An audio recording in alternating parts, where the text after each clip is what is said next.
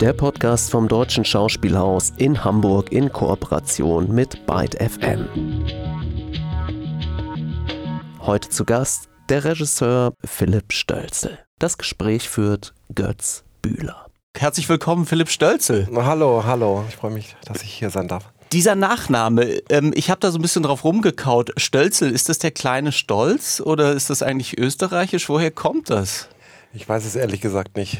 Das, äh, was, was ich darüber weiß, dass das immer ein Problem ist, wenn man im Ausland ist, weil die Leute es nie aussprechen können.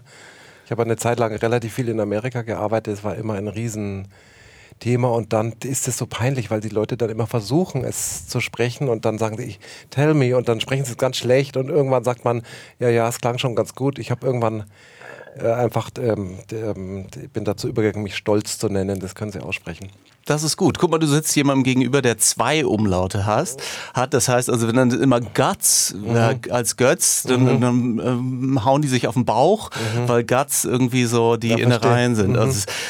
Gut, also da teilen wir schon mal ein Schicksal. Mhm. Ähm, hat es, äh, was ist jetzt mit Hollywood? Also da bist du dann Philipp Stolz. Ja, ich habe immer so einen Stolz gesagt. Es ist auch tatsächlich so ein Problem, dass bei Flugtickets, wenn Leute Flugtickets für dich buchen, wenn es zu falsch geschrieben ist, bekommst du Probleme einzuchecken.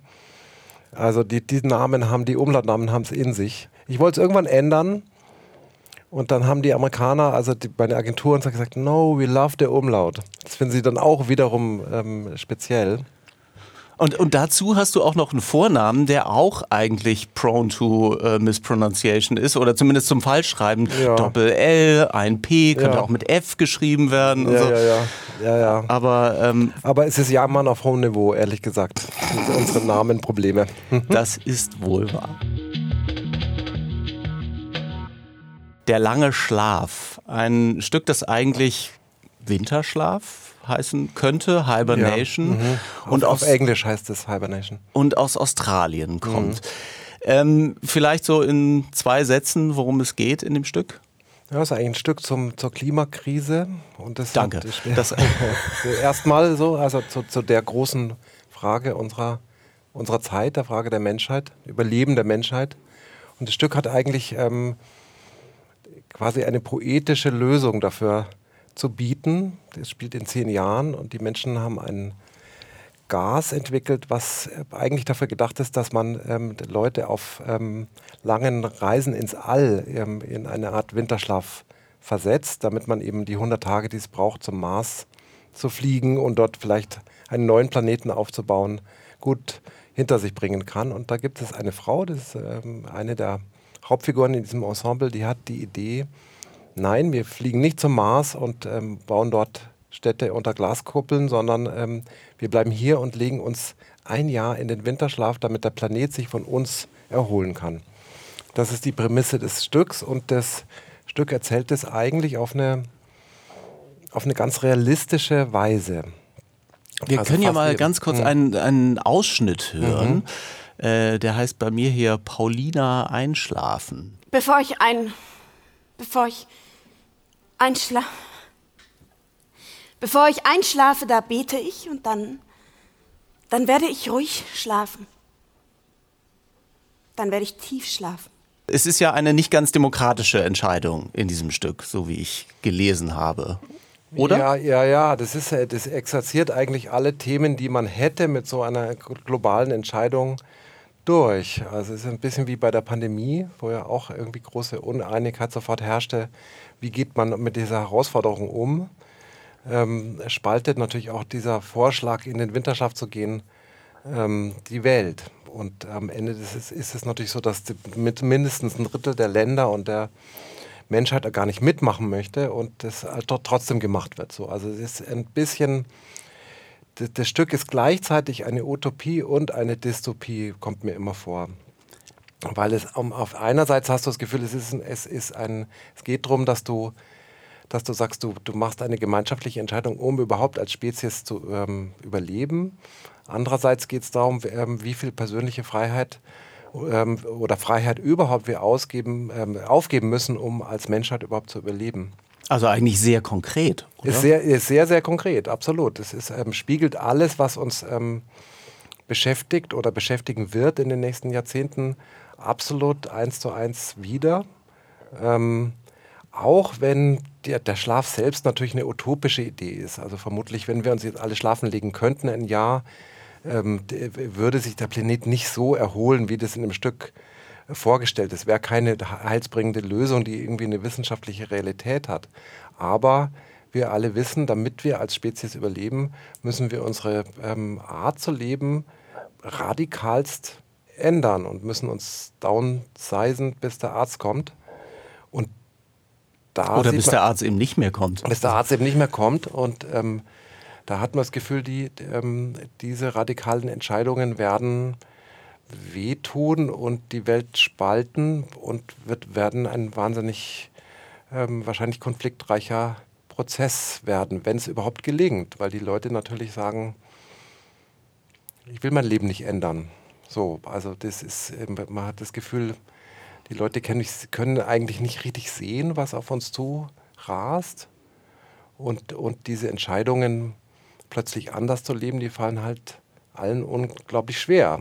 Ja. Ähm, ähm, und also das sind, das sind Riesenfragezeichen, die da auf uns zukommen. Und ich finde, dass das Stück das auf seine märchenhaft cinematische Weise toll verhandelt anhand dieser, sagen wir mal, metaphorischen Schlafidee. Gibt es ganz konkret, wenn man als Regisseur ja sehr lange mit sich mit diesem Stück beschäftigt, mhm. ähm, Einschnitte ins eigene Leben, Dinge, die man dann auf einmal doch noch mal anders macht, selbst wenn man vielleicht vorher schon sehr bewusst war, weil man sich mit diesen Fragen ganz anders auseinandersetzt? Ja, also ich, ich, ich habe schon vorher versucht, verhältnismäßig sag mal so doof, klimaneutral zu leben, also mit Zug fahren und wenig Fleisch essen und Bio kaufen, was man so macht in unseren Milieus so. In unserer aber, Blase. In unserer Blase so. Ähm, aber wenn man sich so richtig nochmal ein, einarbeitet in das Metier, da, da wird einem ganz schwindlig, muss, muss ich sagen, was, was, was jetzt passiert, was passieren wird, wohin es steuert, wie viel wie unfassbar viel versäumt worden ist aus Dummheit, Blindheit und Profitgier. Also da kriegt man, also je mehr man sich einarbeitet, umso mehr wird man eigentlich verzweifelt und kriegt auch Wut. So. Also mhm. das ist ähm, ähm, unglaublich, ähm, wie, wie schäbig eigentlich die Menschheit sich ähm, verhält und, und auch wir als Industrienationen ähm, da wirklich irgendwie viele Jahrzehnte ähm, in die falsche Richtung gerast sind. So, das ist, das ist extrem düster und, und traurig auch. Und ähm, ich überlege immer, ähm, wie weit denke ich eigentlich im Voraus so. Man könnte sagen, ja, mich, ich, sozusagen, ich bin 55, mich betrifft es nicht mehr so. Ich habe aber eine achtjährige Tochter und ich merke immer, dass das, ich denke immer so weit voraus bis zu dem Moment, wo die eine alte Oma ist und ihren Enkeln zuguckt. So, und das ist eine ganz, noch ganz schön hin. Und ich habe immer das Gefühl, das kann nicht wirklich angehen, dass wir ähm, diesen Generationen einen zerstörten ähm, oder unlivable Planet hinterlassen. Das ist tatsächlich, da ist, geht die rote Lampe an und muss auch angehen.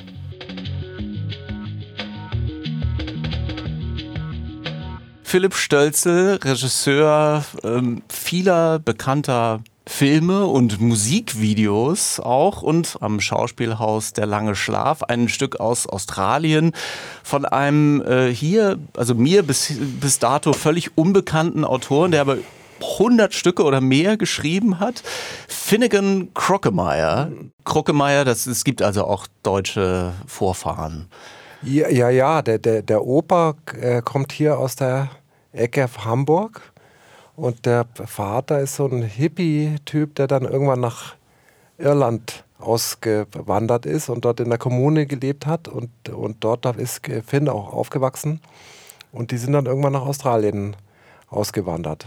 So, so richtige, sozusagen sind so richtige Hobos, kommt mir vor. Was ist das für ein Typ? Ja, irre netter Kerl, so mit, mit Lippenpiercing, so 40 Jahre alt, schreibt gerade seinen ersten Roman hat unglaublich viele Kinderstücke geschrieben, davon lebt er, glaube ich. Dass ich dachte, es kommt jetzt, hat unglaublich viele Kinder. Nee, nee, nee. Er hat einen, einen, einen, einen Sohn auch so ähm, im Alter so von acht bis zehn Jahren. Und ähm, genau, und, und ist eben eigentlich Kinder, Kinderstück, Autor und hat da eben viele Kinderstücke geschrieben und die werden ständig in Amerika in irgendwelchen Kitas und Highschools aufgeführt und davon lebt er, glaube ich. Und hat jetzt eben dieses unglaubliche Schlafstück geschrieben, was mir dann unterkam, als ich für Schauspielhaus ein Stück gesucht hatte und dachte, das ist nun wirklich ähm, eine tolle Chance, mal so ganz direkt zur Zeit zu erzählen und Fragen zu stellen. Das ist ja selten, dass man so Material fürs Theater findet. Aber wie, wie passiert denn das? Also, dass das mir so unterkam, das, das lag auf einmal da und dann dachte ich. Nee, nee, nee, nee, nee. Also die, die, ähm, die, die Theaterverlage, in dem Fall Rowold, die scannen natürlich die Welt und gucken, was sie für den deutschen Theatermarkt übersetzen. Also da, da, da kursiert natürlich, wie bei Drehbüchern eigentlich, das kursiert weltweit Rowold hat es dann gekauft für den deutschen Markt und ähm, übersetzen lassen, lustigerweise vom Vater von Finn Kruckemeyer, Thomas Kruckemeyer. Was lustig war, weil da musste man so einiges nacharbeiten, weil äh, Thomas Kruckemeyer schon so lange weg ist aus Deutschland, dass man das Gefühl hatte, das Deutsch war so ein bisschen wie aus den 70er Jahren. Ähm, aber, aber ja, genau, das ist sozusagen, so kommt es dann hier und, und kommt dann in den Dramaturgien der deutschen Theater so in Umlauf wenn man dann als, als Regie, Theater in der Konversation ein Stück sucht, was man machen möchte, guckt man natürlich auch, was an neuen Stücken so, so da wäre und was man dann eben uraufführen könnte für, den, für die deutsche Theaterlandschaft. Ist es ein sehr dialogreiches Stück? Ja, also ab, absolut. Das ist eigentlich sehr, also ich würde sagen, es ist ein sehr cinematisches oder TV-eskes Stück. So, es ist ähm, ganz, ähm, auf der einen Seite ist das ganz klar so in der Tradition von einem well-made Play. Also diese Szenen sind alle ganz kurz und eigentlich wie Filmszenen und sind so aneinandergereiht und geben im Ganzen eben ähm, eine, eine epische Erzählung, sag ich mal. Ähm, ist also nicht so ein klassischer, sozusagen drei Akte, jeder Akt spielt in einem Wohnzimmer oder ähm, auf dem Dachboden, sondern es ist wirklich so, das sind, sind einminütige, zweiminütige, dreiminütige Szenen, die sich sehr schnell abwechseln. Ähm, also es ist eigentlich, es erinnert auf eine Art äh, ziemlich an eine, an eine Fernsehserie, auch so in der Art, wie sie, wie, also von der Struktur der Erzählung her. Ähm, ist aber auch auf der anderen Seite sehr collagig, ähm, weil es eben um den rund um den Globus spielt. Ähm, ähm, spielt also in Afrika, in Südamerika, in Australien, in ähm, USA. Also das, das springt wild herum und, und erzählt auch noch über, den, über einen Zeitraum von 20 Jahren. Also spielt in den zehn Jahren vor dem Schlaf und in den zehn Jahren nach dem Schlaf. Also es ist ein unglaublich ähm, weit gestreutes Puzzle. Und man hat eben immer die, diese riesen epische Geschichte, die von nichts weniger als von der Menschheit und ihrem Überleben handelt, ähm, wird erzählt durch die Augen von verschiedenen Paarungen und Figuren auf der ganzen Welt. Also man guckt so in die Leben der Leute rein und ähm, sieht, verfolgt deren Geschichten eigentlich und, ähm, und wie der Schlaf ähm, in ihr Leben eingreift oder wie sie dazu stehen oder was es mit ihnen macht, ob sie dafür sind, dagegen und so weiter und so fort. Und dadurch ist das natürlich eine sehr ausgestreckte ähm, Collage. Also du hast dann eine kurze Szene, und dann eine Stunde später kommt im Theaterstück, findest du diese Figuren wieder und das Ganze spielt aber äh, 15 Jahre später. Wir also, versuchen uns jetzt ja. auch mal an so einer ja, ja. Äh, Collage. Ich habe nämlich hier noch so einen Schnipsel. Mal okay. sehen. Schauen äh, wir mal rein, was es diesmal was ist. es mit dem Verschwinden auf sich hat. Vielleicht spielt uns die Evolution einfach einen Streich und bringt uns alle zurück ins Wasser. Unsere Beine verschwinden dann vielleicht und zwischen unseren Zähnen wachsen Schwimmhäute. Wir sind einfach viel zu lange überzeugt davon, dass uns alles zusteht.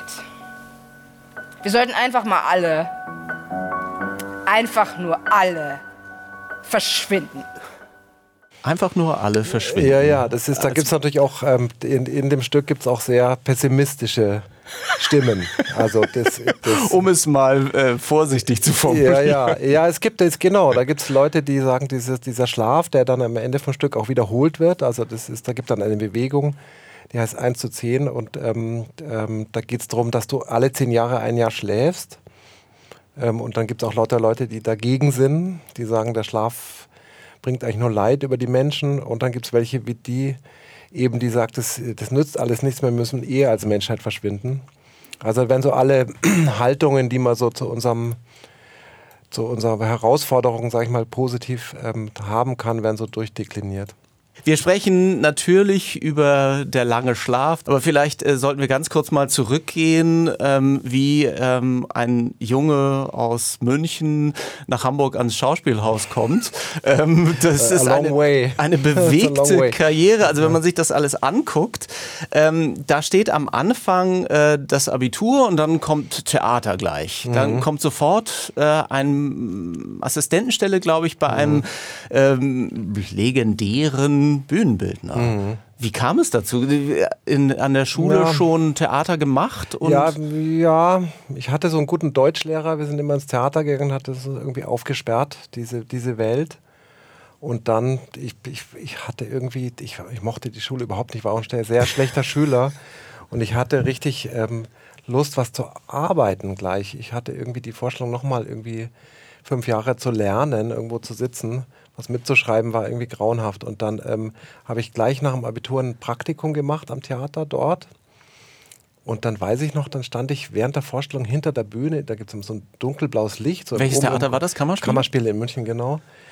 Dunkel, dunkelblaues Umgangslicht und zwischen den Kulissen hörte man so die Schauspieler äh, sprechen vorne und konnte so luren und sah dann das Publikum so durch das Portal von innen. Ähm, und dann wusste ich, das ist es das war irgendwie klar. Aber äh, du hättest ja auch äh, sagen können, ist ja klar, jetzt werde ich Schauspieler, oder? Nee, nee, nee, ich bin der, nee, der, oh nee, nee, nee, ich bin, ich bin unfassbar unbegabt, was Schauspielerei betrifft. Das ist also das war mir schon damals klar. Außerdem ehrlich gesagt, Schauspielerei muss man wirklich wollen. Das ist ja ein unfassbarer Beruf, dieses Aussetzen jeden Abend ähm, vor dem Publikum oder vor einer Kamera. Immer alles geben, diese eigene Seele geben im besten Fall da muss man äh, erwählt sein äh, dazu. Also das bin, bin, ich definitiv nicht und bin ich eigentlich froh drüber, weil es eigentlich ein harter, sehr harter Beruf ist. Also ich muss sagen, dass ich immer ähm, den Schauspielern auch auf der Bühne oder vor der Kamera eigentlich irre dankbar bin, so, weil ich finde es was sehr Besonderes, dass man so viel von sich gibt und in eine Kunst, die, das ganze Sein so in so eine Kunst oder eine Erzählung reingibt. Das finde ich eigentlich immer einen tollen und, und sehr bewundernswerten Akt. So. Also das war es bei mir nicht, aber ich wusste, das ist eine Welt, wo ich gerne äh, sein äh, möchte und mein Leben verbringen möchte. Das war einfach so eine innere Begeisterung, die sich sofort eingestellt hat. Und dann ähm, habe ich danach Zivildienst gemacht. Das war damals noch ziemlich lang, 20 Monate und, und habe ähm, Schwerstbehinderte betreut und bin aber immer nach der Schicht zum, in die Uni zum Aktzeichnen gegangen und habe mich so, ähm, also die Kunst reingelassen ins Leben so. Und ähm, bin nach, denn als es fertig war, bin ich zum Theater zurück und habe gefragt, ob sie mich nehmen. Und dann haben sie mich sofort auch gewollt. Und dann habe ich angefangen, da zu arbeiten und war irgendwie froh, dass ich nicht so in irgendein Studium musste. Habe sofort Geld verdient, konnte mir ein eigenes Zimmerchen leisten äh, war herrlich. Perfekt. Zeichnest ja. du heute noch? Ja, ja, ja. Sehr viel. Sehr viel oder nur für dich oder äh, für uns alle? Ich habe jetzt nichts äh, bei meinen intensiven Recherchen, keine extra Seite Philipp Stölzel nee, zeichnet.de ja, gefunden. Nee, nee, nee, nee, nee. Es ist, ähm, nee ich mache halt für, sozusagen für die, für die, ich zeichne mein, ich bin ja mein eigener Bühnenbildner. Da, da mache ich viele Entwürfe so für die, für die Räume. Ähm, und dann mache ich natürlich viel Storyboarding für die, für die Kinofilme. Da habe ich einen Partner, mit dem ich zusammen arbeite, Arne Jüsch, ein Graphic Novel Artist, der ganz toll ist, aber da kritzel ich auch immer mit.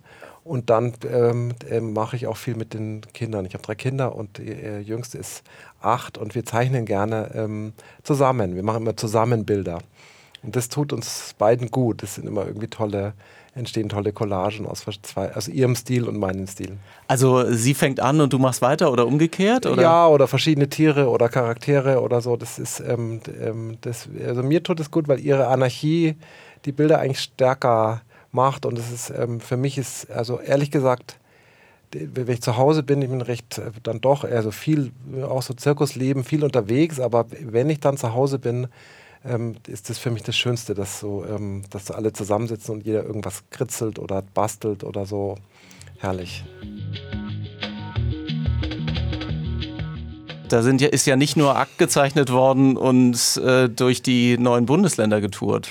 Ja, also ich habe dort, dort, im Theater eben meine Assistentenzeit gemacht, zwei Jahre, und dann bin ich, bin ich, äh, habe ich einen ähm, Regisseur kennengelernt dort, Armin Petras, ähm, und dann sind wir quasi als Duo, er der Regisseur, ich der Bühnenbildner, losgezogen und haben in den neuen Bundesländern ähm, die, die, die, damals frisch, frisch neu dazugekommen ähm, Theater gemacht in lauter Orten wie Chemnitz und Frankfurt an der Oder und dann auch irgendwann in Leipzig so, also und haben diese, diese, diese neue Welt so für uns erkundet, so mit, mit Theater. Mit wahnsinnigen Theatern wahrscheinlich. Also das war jetzt wahrscheinlich ein bisschen anders als an den Kammerspielen. Ja, ja, es war irgendwie ähm, dann noch alles irre, irgendwie kaputt und verarmt und aber lustig. So, es war eigentlich eine tolle Zeit. Also überhaupt, ich meine, ähm, ähm, wir haben in Berlin gelebt, in Berlin in den 90ern, wer da war, weiß, es war einfach eine unfassbare Zeit, wo man sich plötzlich in Berlin Mitte einfach irgendwelche Wohnungen aufgebrochen hat,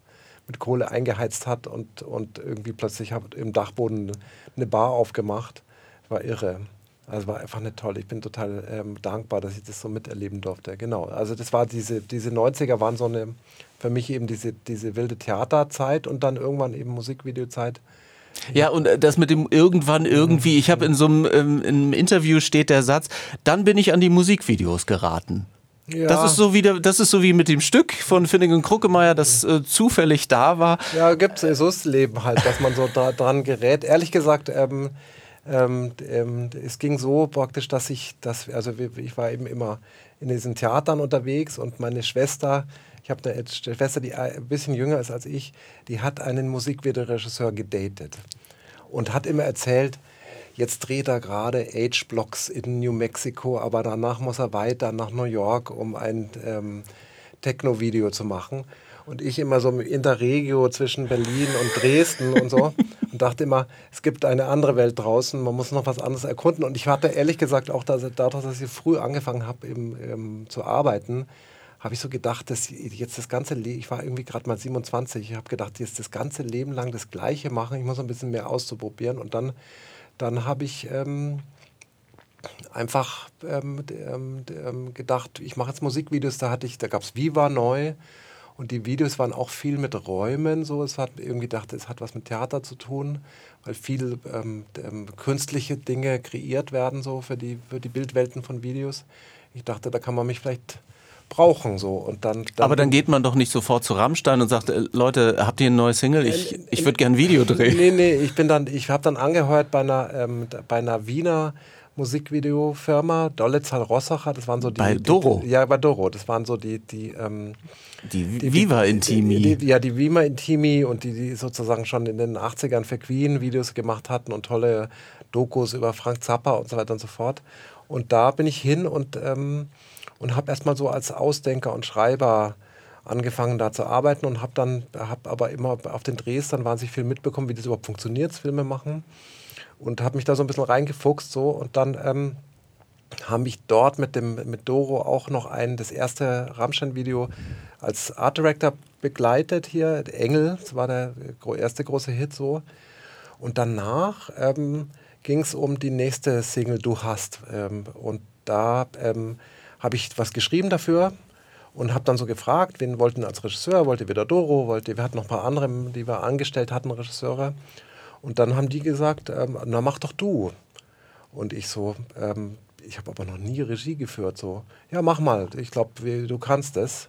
Und dann habe ich das gemacht und es wurde gut. Also eigentlich ähm, habe ich da ihre, ähm, also ich verdanke denen eigentlich wahnsinnig viel, dass die so unkompliziert ähm, gesagt haben, ähm, mach, mach mal das erste Video von hm, wie vielen? Also bei Wikipedia sind es 28, aber da fehlen einige Namen, die dann so in Interviews mhm. auftauchen. Also keine Ahnung, ehrlich gesagt. Das aber ist, ähm, eine ganze liegt, Zeit liegt weit hinter mir.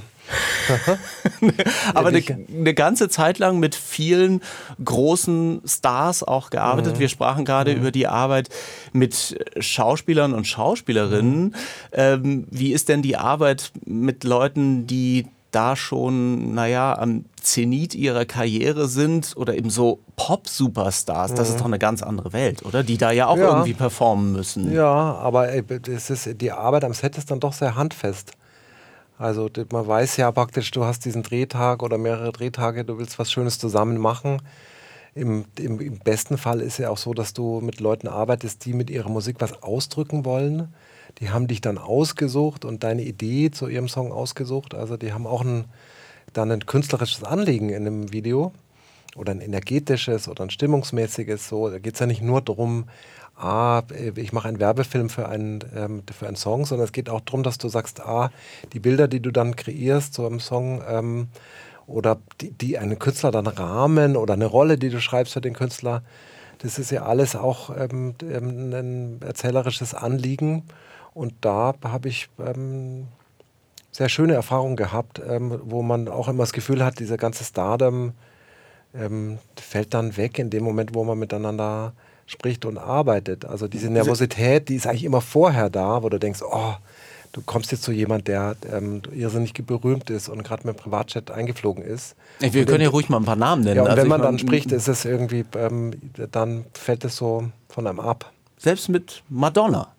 Ja, eigentlich ja. Mick Jagger. Ja, das ist ähm, ähm, klar, weil du vorher fährst im Taxi dann zu Madonna, klingelst bei der Villa und dann denkt, also da hat man dann irgendwie Bammel, irgendwie, ob man das gut macht so und, ähm, und dann äh, spricht man und es fällt eigentlich nach zwei Minuten dann ab und man, man redet über die, die, die Dinge, die man miteinander machen möchte.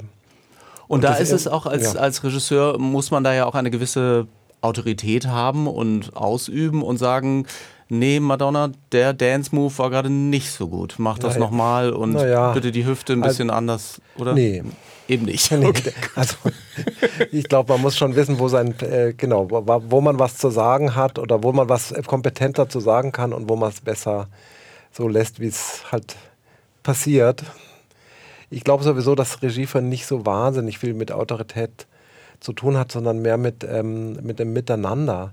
Also ich habe das Gefühl, dass, dass ähm, an einem Set, ob das jetzt ein Musikvideoset ist oder ein Kinoset ähm, oder eine Theaterbühne, da kommt ja wahnsinnig viel Kompetenz und Anliegen zusammen. Also es bist ja nicht nur du, sondern jeder, der da mitmacht, die Schauspieler, der Kameramann, ähm, der Musiker und so weiter und so fort, alle haben äh, Erfahrungen schon gemacht, haben eine Kompetenz in dem, was sie machen und ähm, schön da ähm, äh, zuzuhören und schön, wenn diese ganzen Energien eigentlich ähm, ähm, zusammenkommen. Also ich habe das Gefühl, Regie führen ist eigentlich am schönsten, wenn man Energien orchestriert und kuratiert und, und zu einer, einer gemeinsamen Vision zusammenkriegt. Ist eigentlich viel schöner, als wenn du autoritär ansagst, was du genau möchtest.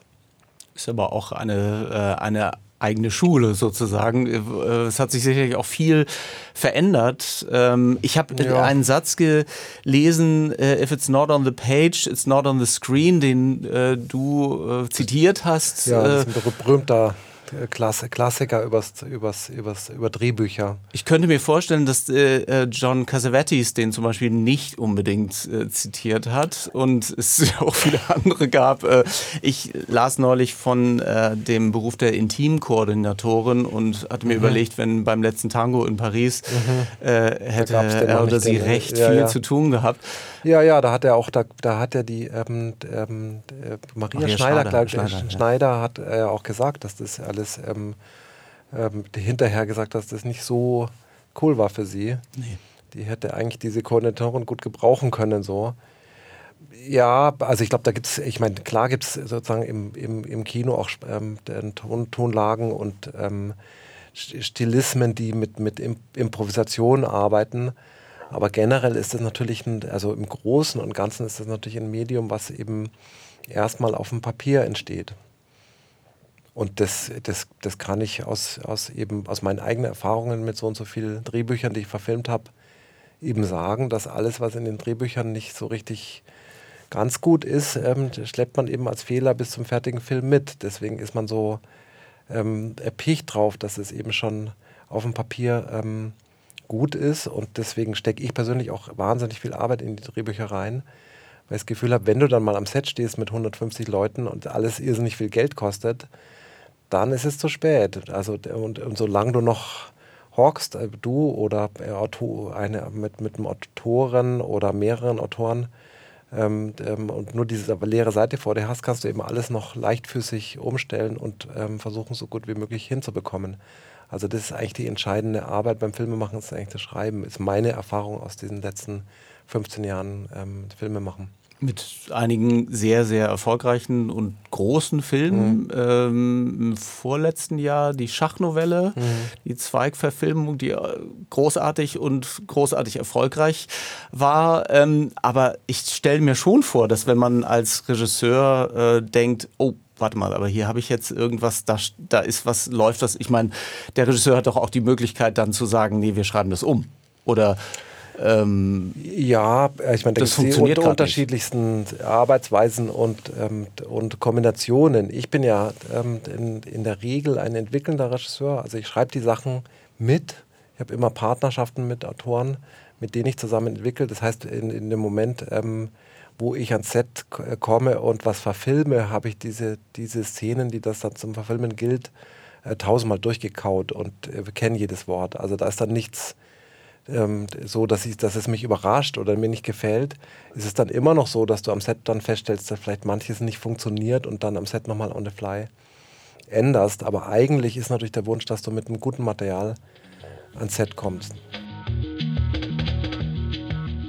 Mir sitzt jetzt ein sehr entspannt wirkender Philipp Stölze gegenüber. Ist das nur Maske, so Zen und äh, Och. Gut durchmeditiert die Nacht? Ja, nee, ich habe tatsächlich so ein bisschen Yoga gemacht schon heute früh. Aber ähm, ja, ich bin schon, wie immer, ist man aufgeregt. Es kommt dann immer gegen, sozusagen, je näher es rückt, umso aufgeregter ist man dann. Und kurz vorm Schlussapplaus, da kann man sich nie richtig dran gewöhnen. Vielleicht macht man es auch ein Stück weit deswegen. Aber es ist natürlich so, dass man, ähm, wenn man das eine Weile macht im Leben, auch eine gewisse Entspanntheit ähm, ähm, generiert. Zumal so, man äh, sich auf die SchauspielerInnen äh, verlassen kann. Ja, das ist ein tolles Ensemble. Das Stück hat ein starkes Thema. Ähm, das ist auch so kein so ganz einfaches Stück, weil es eben diese Collagenhaftigkeit hat und diese, diese ganz kurzen Szenen, die man eben, ähm, wo der Zuschauer auch gefragt ist, diese, diese vielen Bögen auch dann zusammenzufügen im Kopf. Also da weiß man nicht so richtig ganz, wie wird das ankommen. Aber gleichzeitig habe ich das Gefühl, das ist eben bei der Kunst ist es so, dass jede, jedes Unternehmen auch ein ähm, gewisses Risiko ähm, mit einschließt und, und die Möglichkeit des Scheiterns. So, also ich habe das Gefühl, das ähm, ist das, das Scheitern und diese, dass man sagt, man geht wohin, wo, wo Sachen nicht so ganz sicher funktionieren, ist für mich eine totale ähm, Trieb, ähm, ähm, Triebfeder bei der Kunst. Also ich merke praktisch, dass ich ganz bewusst immer Sachen suche, wo ich mich nicht wiederhole. Man sagt, man macht was, was man noch nicht so kennt und, und macht auch bei den, bei den Stücken was. Ähm ich merke das dann immer so, wenn, wenn dann die Intendanten sagen, hast du nicht Lust, mal Rom und Julia zu machen? Denke ich immer, ja, das, das na, eigentlich nein. Weil man das Gefühl hat, das ist ein wunderbares Stück, ich gucke das gerne, ich lese es gerne, aber ich habe das Gefühl, man ist fast so ein bisschen zu sehr auf sicheren Pfaden unterwegs. Und ich finde dann einfach toll, wenn man sagt, du, du, du gehst nochmal Wege, wo du, wo die Landkarte dann weiß wird und wo du für sich selber irgendwo hingehst, wo du, wo du was rausfinden musst. Und ich finde, dass das ähm, in Berlin gab es immer so eine Veranst äh, Veranstaltungsreihe, die hieß Scheitern als Chance.